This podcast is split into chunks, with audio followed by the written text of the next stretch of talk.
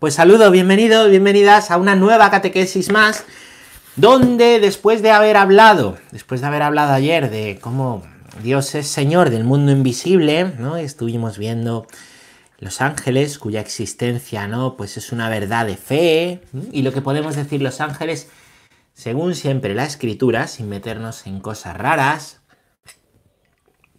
y sin meternos en historias raras, ¿vale? Bueno, pues vamos a ver ahora el mundo visible, ¿vale? Dios creó lo que no vemos, el mundo invisible, es real, la existencia de los ángeles, criaturas espirituales. Vamos a hablar del el mundo visible. El mundo visible, el catecismo, coloca estos puntos a partir del 337. Vamos a ver, pues, lo que Dios ha creado de, pues, del mundo y de este mundo visible, ¿qué podemos decir? A la luz de lo que nos enseña, como siempre, el catecismo de la Iglesia Católica. Así que vamos a, a leer juntos el punto 337, que dice así. Dios mismo es quien ha creado el mundo visible en toda su riqueza, su diversidad y su orden.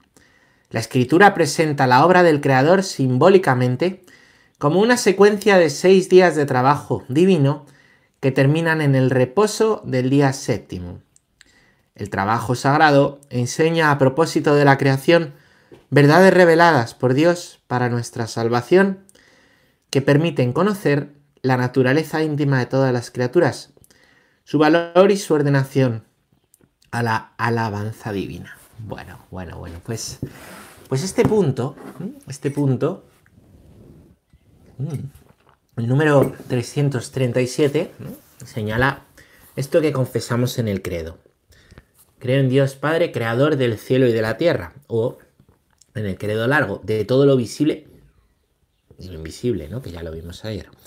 El mundo visible, las criaturas, ¿no? Las criaturas son eh, creadas, deben su ser, su existencia, ¿no? Como hemos visto también en catequesis anteriores, a, a Dios mismo, ¿no? La escritura presenta la obra del creador simbólicamente, ¿vale? Aquí lo reconoce el catecismo y ya sabéis que el libro del Génesis es un libro lleno de símbolos, ¿vale? Símbolos, no hay que entender al pie de la letra, ¿no? Este, este libro, así lo enseña la iglesia.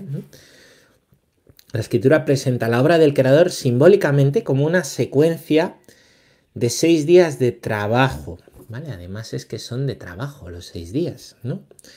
Que terminan con el reposo en el día séptimo. ¿vale? Aquí si leemos el capítulo 1 de Génesis y el inicio del 2, ¿vale? Génesis 1.1 a Génesis 2.4, podemos ver toda esa secuencia de seis días, ¿no? De trabajo y un último día de descanso, ¿vale? Un último día de reposo, que es por eso el día, el, el día que los judíos llaman el Sabbat, es el día de reposo, ¿no? El último día de la semana. Alguna vez os he explicado que el primer día de la semana en realidad es el domingo, que es el día de la luz. Y aquí, pues como Cristo ha dado la vuelta hasta esto, ¿no? Porque no es toda una semana trabajando para descansar el último día, sino que descansamos el primer día para después trabajar, ¿no? La alabanza divina, que es el, el día para el cual tenemos el domingo, siempre hay que alabar a Dios, pero, pero el día de la acción de gracias, la Eucaristía, ¿vale? Pues es día de reposo, día de santificación, para luego pues vivir de eso durante toda la semana, ¿vale? Las semanas en la iglesia empiezan los domingos, ¿no? Si sabéis un poquito de liturgia, estáis atentos, pues sabréis que estamos en la semana segunda de la cuaresma y la semana segunda ha empezado con el domingo 2, lunes 2, martes 2, miércoles 2, hoy sería jueves segundo de la cuaresma. El domingo empezaremos la semana tercera y será domingo 3. Y el lunes será lunes 3, lunes tercero. Bueno, el texto sagrado enseña verdades reveladas por Dios para nuestra salvación. ¿Vale? Este libro, aunque es un lenguaje simbólico el que utiliza, detrás de ese lenguaje simbólico se encierran verdades, esto lo tenemos bien trillado, yo creo, ¿no? Reveladas por Dios, ¿para qué? Para nuestra salvación. Todo lo revelado por Dios al final es ya sabéis que por amor y es por tanto para salvarnos nosotros. Que permiten conocer la naturaleza íntima de todas las criaturas, su valor, su ordenación a la alabanza divina. Bueno, pues, em, ¿qué es la naturaleza íntima? La intimidad, lo más secreto, lo más escondido del ser de las criaturas, donde pueden también encontrarse con Dios, ¿no? con su creador. La naturaleza íntima, han sido creadas, hemos sido creados por amor, ¿vale? Pues lo, lo podemos descubrir a la luz de estos textos de Génesis, ¿vale? Este texto de Génesis 1, que utiliza un lenguaje simbólico, dice grandes verdades que hablan de la naturaleza íntima de las cosas. Nos ayudan a conocernos ¿eh? a la luz de Dios, nos ayudan a percibirnos a la luz de Dios, nos ayuda a tomar conciencia de quiénes somos a la luz de Dios. Desde Dios se conoce al hombre. Vamos a ver pues algunas de estas verdades que, que conocemos del mundo visible gracias a pues esta revelación de Dios como creador. Vamos a ver mm, hoy tres puntos, mañana vamos a ver otros cuatro, ¿vale? Em, verdades del mundo visible a la luz de lo que Dios ha dicho de sí mismo.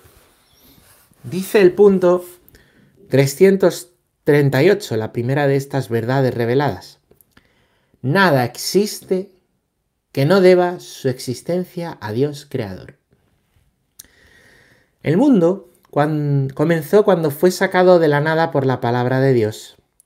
Todos los seres existentes, toda la naturaleza, toda la historia humana están enraizados en este acontecimiento primordial. Es el origen gracias al cual el mundo es constituido y el tiempo ha comenzado. O sea que nada existe que no deba su existencia al Creador. El mundo no preexiste antes que Dios si hubiera algo en el mundo que no hubiera sido creado por Dios, ¿qué querría decir eso filosóficamente hablando, chicos? Metafísicamente hablando. Si hubiera algo en el mundo que no ha sido creado por Dios, em, querría decir que ha sido creado por otro ser, con lo cual habría un mundo creado por Dios y cosas en el mundo creados por otro ser. Por lo tanto, ¿eh?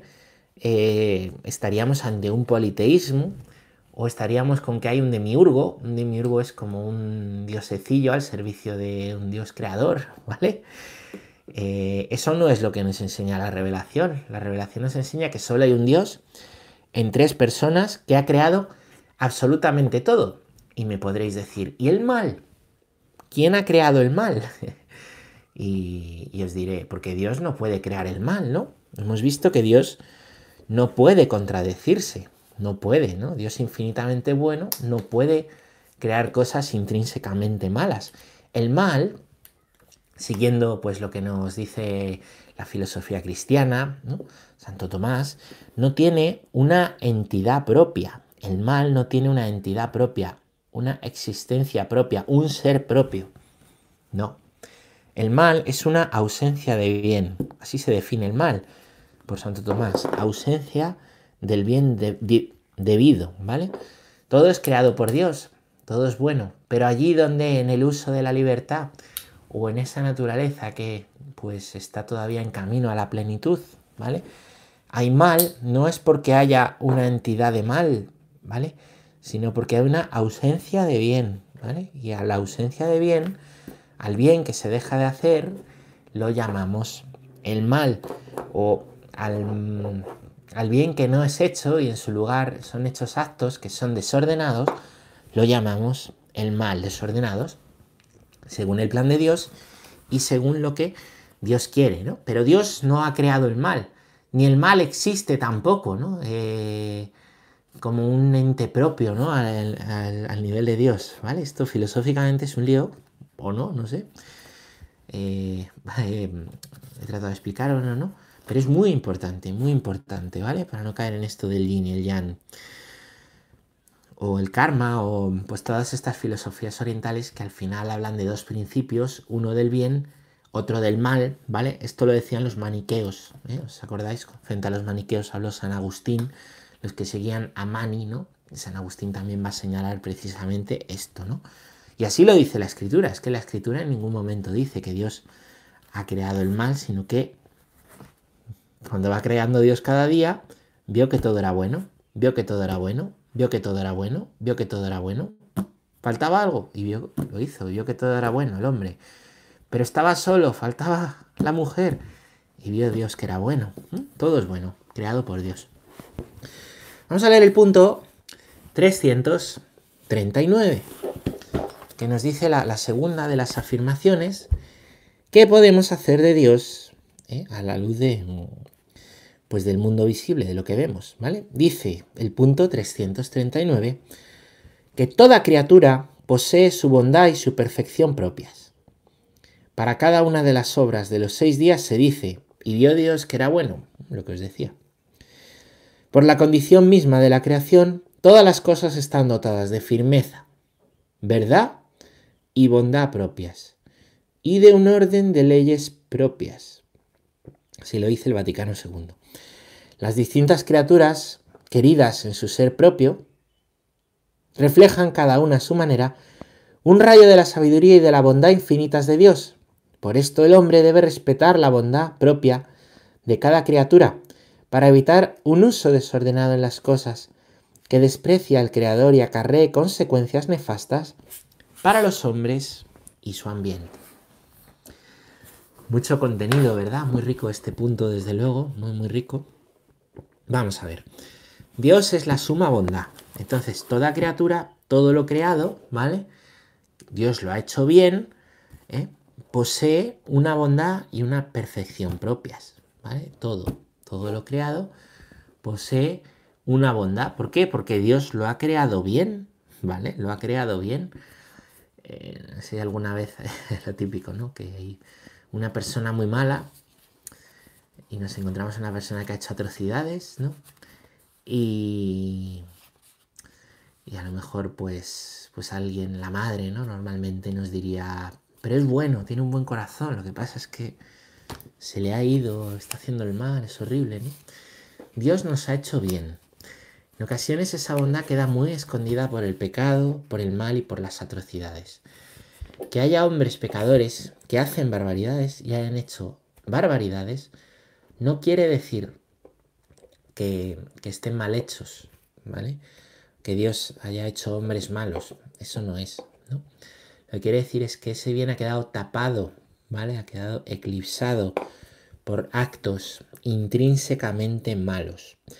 Por eso el Señor llama a todo hombre, y ahora que es cuaresma, y la iglesia nos llama en este tiempo, nos pone en cuarentena, ¿eh? ¿creéis que no va a haber cuarentena este año? La cuaresma es la cuarentena, donde el Señor nos lleva al desierto. Y en el desierto, pues tenemos el vacío afectivo y lo único que podemos hacer es cuidarle a Él, ¿vale? Y por eso ayudamos o por eso nos abstenemos para quitarnos de cosas que nos puedan distraer, ¿no? Y, y buscar pues más íntimamente la unión con Dios, ¿no? Bueno, pues la iglesia nos llama a la conversión ¿De qué? De los actos malos, del corazón indiviso, del pecado. Que no domine en nosotros el pecado. ¿Y eso qué es? ¿Qué nos está diciendo la iglesia con esto? Nos está diciendo que vivamos para aquello para lo cual estamos hechos y vivamos aquello, ¿eh? aquello que somos. Aquello que somos. Hemos sido creados, ¿eh? hemos sido creados bien. Hemos sido creados por la bondad de Dios. Poseemos una bondad propia. Vivir esa bondad propia, convertirse del pecado, de raíz, como nos dice el Evangelio, como nos dice el Sermón del Monte, cambiar los corazones, circuncidar los corazones, dirá Isaías, ¿no? No una conversión externa, no una conversión farisea, no una conversión de las meras formas o formalista, no, cambiar los corazones. ¿eh? Es vivir aquello para lo cual hemos sido hechos. Que la concupiscencia y el tentador nos quiere apartar de vivirlo. ¿Vale? ¿Para qué es la cuaresma? Para entrar en la intimidad con Dios.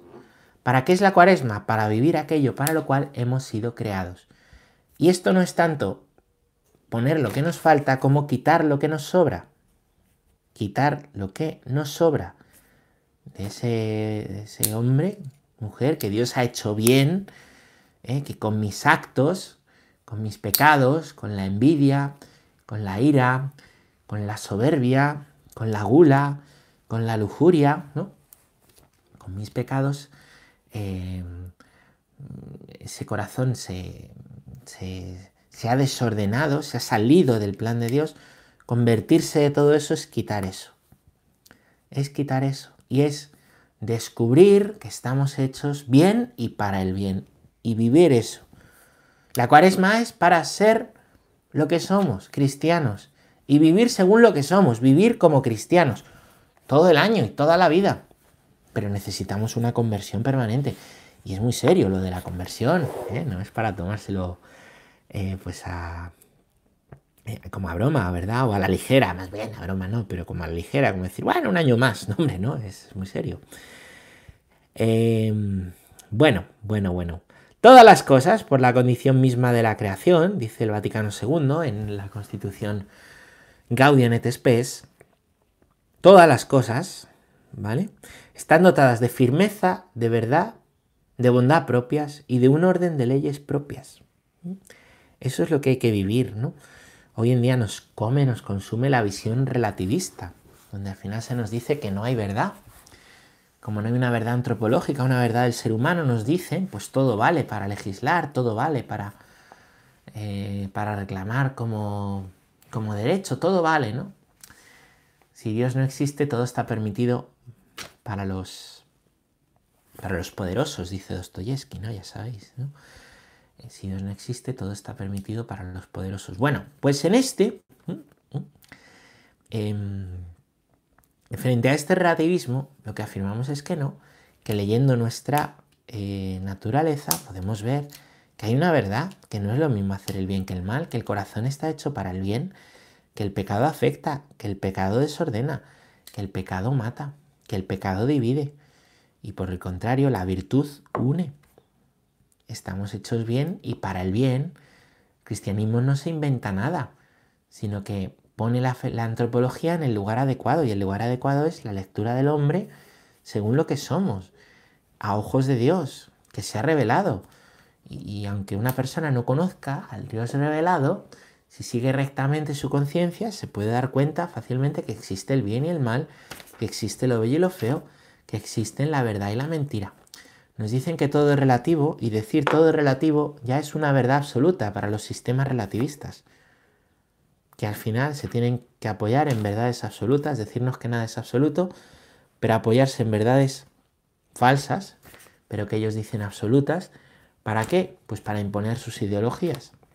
Así funcionan las ideologías, sobre una antropología distinta, sobre una visión del hombre distinta. ¿eh? Contraria a la naturaleza en muchos casos, contraria a la revelación en otros casos, ¿no?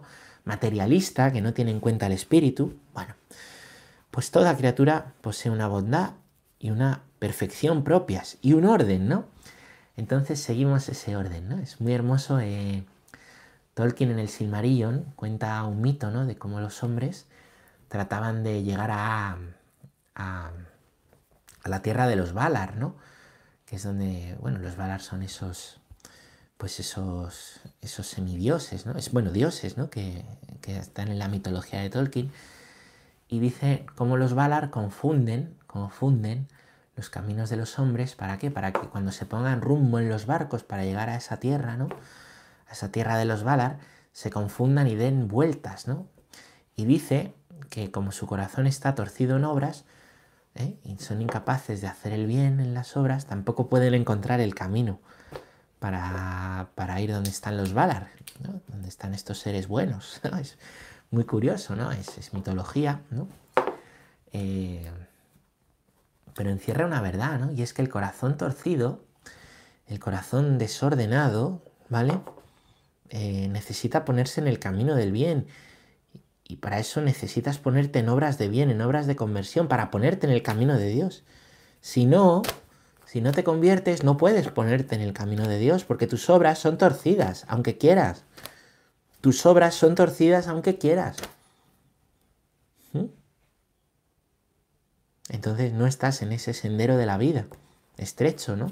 Pero muy claro, que es el camino de Dios. Bueno, vamos a leer un último punto, vamos a leer un punto más, que es el número 340. Hemos dicho que del mundo visible podemos decir, primero, que nada existe que no deba su existencia a Dios creador. 1. Que toda criatura posee su bondad y su perfección propias. 2. Lo tercero. La interdependencia de las criaturas es querida por Dios. El sol y la luna, el cedro y la florecilla, el águila y el gorrión, las innumerables diversidades y desigualdades significan que ninguna criatura se basta a sí misma.